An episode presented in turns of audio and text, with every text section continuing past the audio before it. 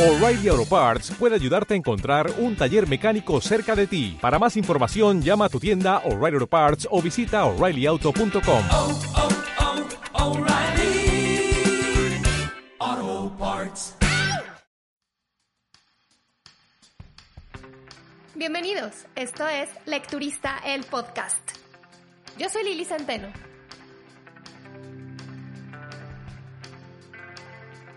Hola, hola, ¿cómo están? Bienvenidos una vez más a un viernes más. Gracias por acompañarme en este que es el episodio 94 de Lecturista el Podcast.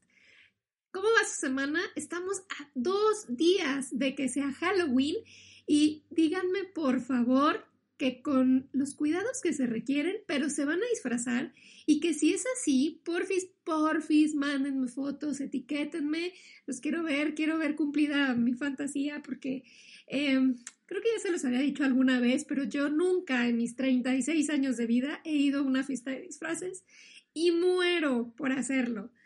Bueno, ok, no en mis 36 años porque sí hay fotos de mí como de 5 años, una cosa así, donde fui a un Halloween vestida de bruja, pero nada más, es, todo lo, que tengo de experiencia en, fiestas de disfraces y muero de ganas por ir a una.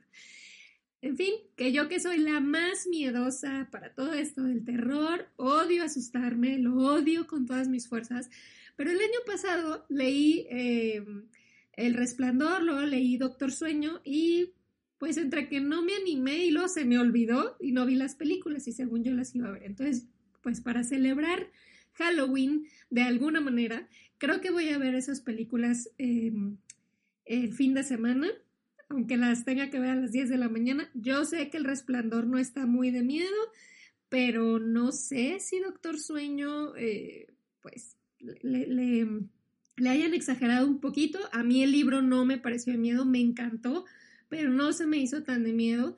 Eh, pero bueno, luego en las películas, pues para por, por, la narrativa visual, pues le cambian o le exageran ahí un poco. Entonces, eh, mi problema con las películas de terror, además de que la verdad no me gusta estresarme de a gratis, es que soy muy visual y todo lo que pasa en las películas se me graba, se me queda en la cabeza y entonces imagínense eso así súper no sé, este sangriento o cosas muy psicológicas y yo viviendo sola, no les quiero contar. Pero bueno, esa será mi celebración de Halloween. Ahora que estamos también a nada, cuatro días de mi celebración favorita, me fascina el Día de Muertos. Y pues la verdad es que acá en Guadalajara los eventos van a estar todavía muy limitado, limitados. A mí me gusta mucho ir a Tlaquepaque en estas fechas, pero ya investigué y sí va a haber algunas cosas, pero pues ya saben, con aforo limitado, con 50 mil prevenciones, entonces sé que es un espacio no muy eh, ancho, por decir, para caminar y se súper mega llena y no sé cómo lo vayan a controlar, entonces todavía no sé si me voy a animar a ir, eh, pero sí, sí, ya lo verán en mi Instagram y si no, pues mínimo creo que voy a ver Coco también el fin de semana. El día de hoy y por las celebraciones que se avecinan, les traigo el libro Gótico de la escritora Silvia Moreno García y que sí, seguramente han visto por todos lados desde el año pasado.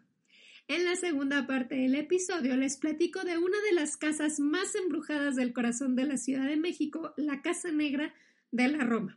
Así que primero nos vamos con Gótico.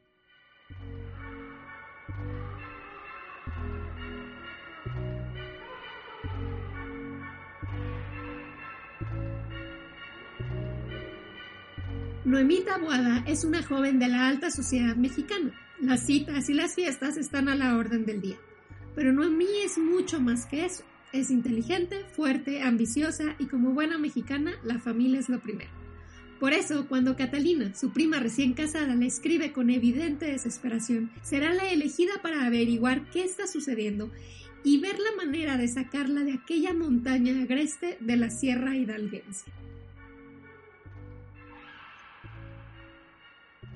Cuando empecé a ver este libro por todos lados, lo primeritito que me llamó la atención es la portada. La portada está hermosa, la verdad.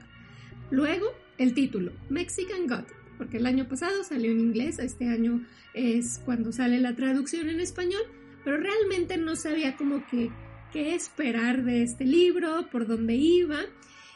Sin embargo, como estas fechas, como les digo, soy pésima para las películas de terror, pésima, pero siempre ando buscando libros que, eh, pues un libro que me asuste, ¿no? O que me haga sentir así como que miedito o algo, y hasta este momento, eh, pues no lo he encontrado. Entonces andaba yo en esa búsqueda cuando me encuentro con que gótico había sido, o Mexican Gothic había sido traducido al español y dije, de aquí soy, no tengo ni idea de qué se trata, así como que con mucha, mucho detalle, pero eh, pues venga, me lo compro. No me gusta además leer muchas opiniones hasta que me formo la propia porque sí me siento muy influenciable de repente. Entonces, pues para no predisponerme y para ahí entrar lo más ignorante a la lectura, em, no me gusta leer o ver nada hasta después. Sin embargo, siempre, siempre hay una por ahí que se cuela. Eh, y en este caso, en el caso de este libro, la verdad, no me encontré con las mejores opiniones. ¿Qué se le iba a hacer? Yo ya, había, yo ya lo había comprado, ahora lo leía. Y pues, si ustedes sí se animan a escuchar las opiniones antes, esto es lo que yo opino. Para empezar, creo que el que la historia se desarrolle en México es el primer acierto que para mí tiene esta novela. La escritora Silvia Moreno García es oriunda de Baja California y a sus 23 años se mudó a Canadá. Así que lo que ella escribe sobre este país es porque lo ha vivido y no solo porque se lo contaron sus abuelos o este tipo de historias este, que, luego existen entre los escritores mexicoamericanos, méxico-canadienses, México de otro lugar, pero que bueno, que son cosas que les van contando. En este caso no, en este caso la escritora ha vivido lo que es estar en México, ser mexicana de primera mano y obviamente, pues claro, a todos nos cuentan historias. No sé si ella, creo que no conoce el lugar, creo que el lugar eh, donde se desarrolla la historia sí se lo contaron por ahí y se lo describieron muy bien. Pero creo, ahorita no tengo libro, no sé por qué me pongo a grabar y nunca agarro el libro y lo dejé muy lejos de mí como para ir por él. Pero este, eh, bueno, creo que, que no, no lo conoce. Entonces, para mí esto le da puntos por autenticidad. Su estilo contemporáneo, ligero y muy cautivante creo que también le da puntos por frescura. La historia se desarrolla entre la Ciudad de México y el estado de Hidalgo en los años 50. Noemí es una joven de 22 años que aún se está descubriendo a sí misma y en esta búsqueda ha cambiado de carrera varias veces, ha asistido a todas las fiestas a las que le invitan, ha tenido N cantidad de citas, N cantidad de enamorados, pero es una época en la que la educación de las mujeres, o sea, la educación profesional, sobre todo de las mujeres, era aún mientras te casas, mientras conseguía un marido y formaba una familia. Sin embargo, Noemí es una mujer, digamos, anacrónica, que no es muy de su época, es como más avanzada, tampoco crean que así súper rebelde, pero algo tiene de eso. Y ella no decide continuar por ese camino, quiere estudiar una carrera, quiere valerse por sí misma, hacer em, un, un, futuro profesional, ¿vale? La que sí siguió el camino del matrimonio fue su prima Catalina, que para sorpresa de todos se casa con un joven inglés al que nunca nadie había visto, con el que se casó intempestivamente, no, no sabía nada, ella nomás dijo la boda es el martes y el martes pues todos fueron a la boda. Y después no solamente se casa así, sino que después se la llevan a vivir a Real del Monte, un pueblo perdido del centro de México, un pueblo escondido, no perdido. Ahora, antes de avanzar, un poco de contexto sobre este lugar. Real del Monte también es conocido como Mineral del Monte y se encuentra en el estado de Hidalgo a unos 30 minutos de Pachuca. Eh, Pachuca es la capital de Hidalgo. Y durante el siglo XIX los ingleses llegaron a estas tierras para explotar las minas de plata. Con ellos llegó la tecnología minera, la iglesia metodista, el fútbol, aquí cabe aclararse, jugó el primer partido de fútbol de la historia de México y también llegaron los deliciosos y tradicionales pastes, una em, especie de empanada de hojaldre rellena de las cosas más deliciosas que existen, eh, que originalmente de hecho nació en Cornwalls, Inglaterra, entre los mineros de esta zona. Y, perdón que me detenga tanto en describirles lo delicioso que son estos, mm, e, esta comida tradicional, no solo de, Mineral del Monte, sino del estado de Hidalgo. Y, y bueno, o sea, el de mole verde es la cosa más deliciosa. O sea, de verdad, si no lo han probado, no han vivido. Pero bueno, continuemos con ello. La atmósfera que se crea alrededor de esta historia es simplemente fascinante y muy bien diferenciada entre los lugares en los que se desenvuelve. La Ciudad de México recrea el glamour de, sus, de estos tiempos, em, la música de Agustín Lara, las películas de Pedro Infante son menciones recurrentes, aunque claro, eh, también es por el, el, ambiente en el que se desenvuelve Noemí, un ambiente de abundancia, medio frívolo y obviamente sin involucrarse en temas políticos. Por otro lado está Real del Monte, una población en su momento próspera que además rescata de alguna manera el misticismo que rodea a la historia prehispánica, pero en, Real del Monte se encuentra mucho más perdido, mucho más arriba del cerro, se encuentra la mansión de High Place y este espacio es entrar a otro mundo, es entrar al lúgubre esplendor de la familia Doyle, para quienes sus días de gloria pues han quedado en el pasado porque la explotación de minas, eh, como lo fue en su momento, ya, ya pasó. El contraste que para mí fue High Place y el lugar en el que fue construida, honestamente me encantó.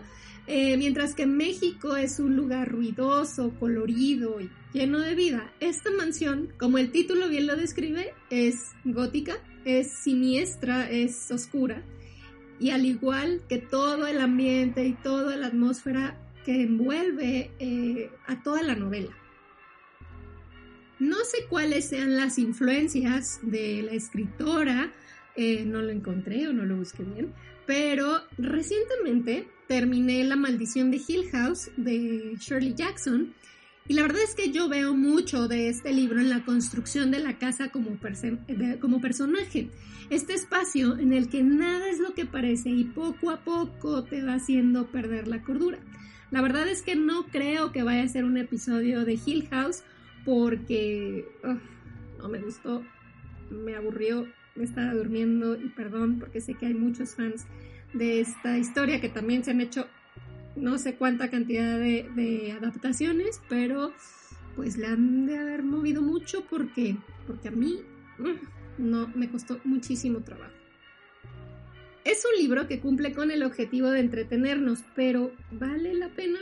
Todo el hype que ha generado y que sigue generando, para mi gusto, queda de ver. Eh, poco, poco después de la mitad, cuando se empieza a resolver el tú, el quién, el por qué, siento que la historia decae, mucho. Eh, hubo personajes como el de una curandera de, este pueblo, que ahorita pensándolo bien, sí es, sí es Real del Monte, pero más bien está inspirado en Real del Monte. El pueblo se llama El Triunfo, creo. Y, y bueno, este, esta curandera, o sí, lo que sea, chamana, no me acuerdo, creo que me hubiera gustado muchísimo más verla involucrada en la trama. Y, uff, de repente desaparece, ya no volvemos a saber de ella. Lo mismo pasa con el médico del pueblo, que también como que yo pensé que ahí iba a haber como que más historia y no, no se involucra demasiado. Entonces, bueno, me hubiera gustado, sobre todo en el caso de, de esta mujer que ya saben, anciana, con la sabiduría ancestral, pues me hubiera gustado, la verdad, haberla visto más en la historia. Aunque las alucinaciones y los sueños son muy importantes en el efecto que tiene la casa sobre los habitantes, para mí llegó un momento en el que ya era un recurso tan sobado como que ya perdió el efecto. O sea, ya cualquier cosita rara que empezara a pasar, decías, claro, es tal cosa. Me pareció muy ingeniosa la forma de explicar la fantasía con la biología. Em, las 350 páginas del libro conservan este aire eh, tétrico, siniestro, amenazador. Creo que si, que si este libro lo hicieran película o serie, honestamente yo no la vería. No la vería porque creo que sí sería una historia muy gráfica y sí tiene escenas, em, pues no sé si medio gore, pero, pero sí creo que no sería una película que yo, que yo vería. O sea, la vería por el morbo de a ver si está bien adaptado, pero no porque es, es lo que yo consuma en televisión, ¿no? A mí me hubiera gustado, como ya lo dije varias veces, que la historia hubiera sido mucho más mezclada con, em, con pues, con la historia mística que tiene México. Em, ya es muy creepy, eso sí, es creepy todo el tiempo, pero al final de cuentas, em, pues termina siendo una historia, ok, sí, en el país, pero en una casa inglesa, con personajes ingleses, en donde se supone todo el tiempo están hablando en inglés. Entonces, como que, no sé, a mí, a mí me hubiera gustado ver mucho más de México y no solamente eh, la, locación, vaya, ¿no? Me hubiera gustado mucho más ver eh, la chamanería o la brujería o cosas así, eh, pues de este país, si ya estábamos aquí. Gótico está editado por Minotauro, que es un sello de Grupo Planeta, aunque creo que por ahí vi que a partir del 2022 los libros de Silvia Moreno García serán editados por Umbriel. Yo este libro lo califiqué con 3.5 estrellas en Goodreads.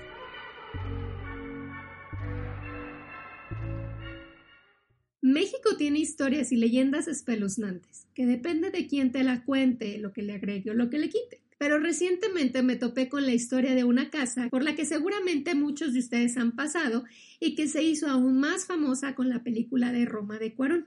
Una casa que después de no sé cuántos terremotos y un incendio aún sigue en pie y total y completamente deshabitada. Lo que sucedió ahí no ha permitido que nadie más la habite hasta el día de hoy. Esta es la historia de la Casa Negra de la Roma.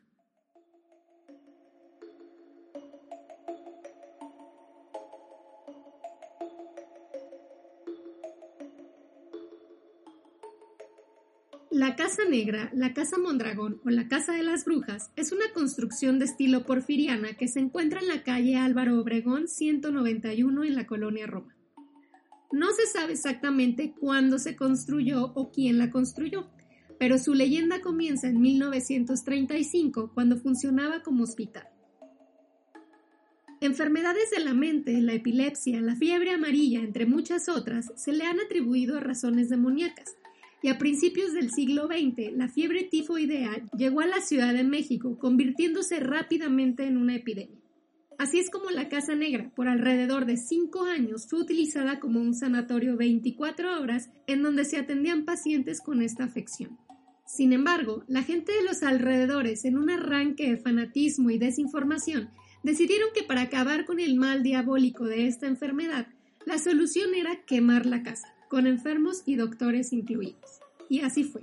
Sin embargo, la estructura sufrió daños menores, no así los habitantes que perecieron a causa de las quemaduras y el humo. Se cuenta que con el afán de escapar, se encontraron cuerpos tirados por toda la casa y en la entrada de la propiedad. Así es como llegaron los primeros habitantes sobrenaturales a la Casa Negra. Con el tiempo, los dueños de la casa hicieron las reparaciones pertinentes para ponerla en venta. Así es como llega la caudalada familia Mondragón, formada por la pareja y sus tres hijos. Algunos dicen que vivieron en la casa por una semana, otros por un mes y otros que por tres meses. Pero de cualquier manera el tiempo fue muy corto cuando un día sin explicación la familia entera apareció muerta en extrañas circunstancias. Y es así como se convirtieron en los otros habitantes de la casa. Desde entonces, la casa ha permanecido deshabitada y hoy es propiedad del gobierno, pero ni los indigentes ni los vagos han podido ocuparla, pues se cuenta que a partir de las 10 de la noche las temperaturas descienden hasta volverse insoportables. Se escuchan voces, ruidos de puertas que se cierran, muebles que se golpean y demás. Quienes se han atrevido a entrar han visto sombras, niños y siempre tienen la sensación de manos que los tocan y los empujan para sacarlos de la casa. Si se atreven a descubrir los secretos de esta propiedad o son grandes escépticos, hay tours guiados por expertos en el tema paranormal por solo 500 pesos.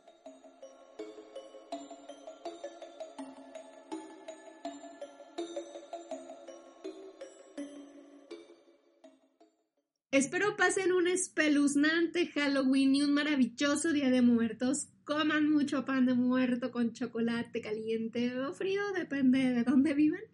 Hagan altares, disfrácense, pero diviértanse y cuídense mucho. Ya están disponibles las lecturas del mes de noviembre para que se unan a los grupos del lecturista Book Cult.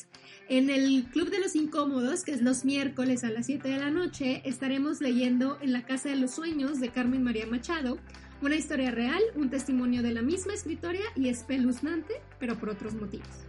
En el grupo de los jueves y viernes estaremos leyendo Los Cuatro Vientos, la nueva novela de Christine Hanna, escritora muy conocida por El Ruiseñor.